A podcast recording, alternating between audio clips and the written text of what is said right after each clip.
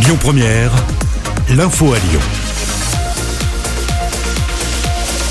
Bonjour Loïc, bonjour à tous. Les résultats du bac, ça y est, sont tombés ce matin dans l'Académie de Lyon avec des heureux et des déçus. Cette année, le taux de réussite pourrait atteindre un niveau inédit comme l'année dernière. 95,7% des élèves avaient été admis. Les épreuves de rattrapage se déroulent à partir de demain et jusqu'à vendredi. Pour rappel, le contrôle continu représente 82% de la note finale. Seules l'épreuve de philo et le grand oral ont été passés en présentiel cette année. Et puis c'est le dernier jour d'école avant les grandes vacances.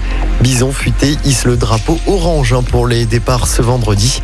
Ce sera rouge samedi dans toute la France. Le zoo du parc de la Tête d'Or restera bien ouvert et gratuit. Le maire de Lyon, Grégory Doucet, l'a confirmé hier. C'était à l'occasion de l'inauguration de la forêt asiatique qui ouvre au public demain à 14h. La politique en France et ce gros coup de pression de quatre ténors de la droite et du centre. Le président de notre région, Laurent Vauquier, ainsi que Valérie Pécresse, Bruno Retailleau et Hervé Morin exigent une primaire ouverte. Une primaire pour départager le futur candidat à la présidentielle de 2022. Les républicains devraient trancher ce soir à l'occasion d'un bureau politique. Xavier Bertrand, déjà candidat à droite, ne fait pas partie des signataires de cette tribune publiée hier soir dans le Figaro. Les suites maintenant de l'affaire Air Cocaïne. Six ans de prison ont été requis contre les deux pilotes rhône-alpins. L'avocat général estime qu'ils ne sont que des exécutants.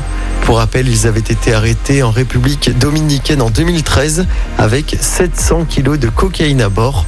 Le verdict est attendu d'ici la fin de semaine. Justice toujours avec le procès dans l'affaire Mila.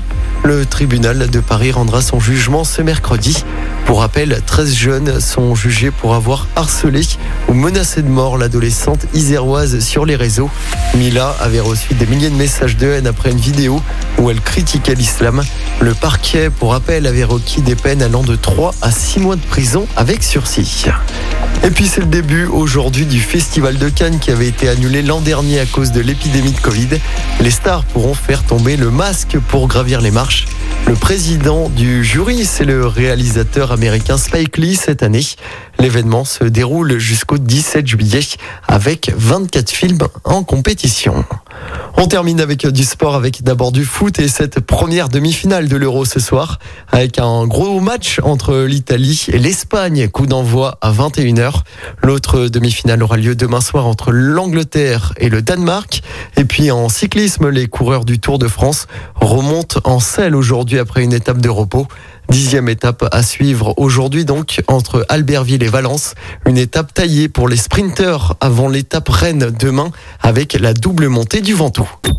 Écoutez votre radio Lyon Première en direct sur l'application Lyon Première, lyonpremière.fr et bien sûr à Lyon sur 90.2 FM et en DAB+.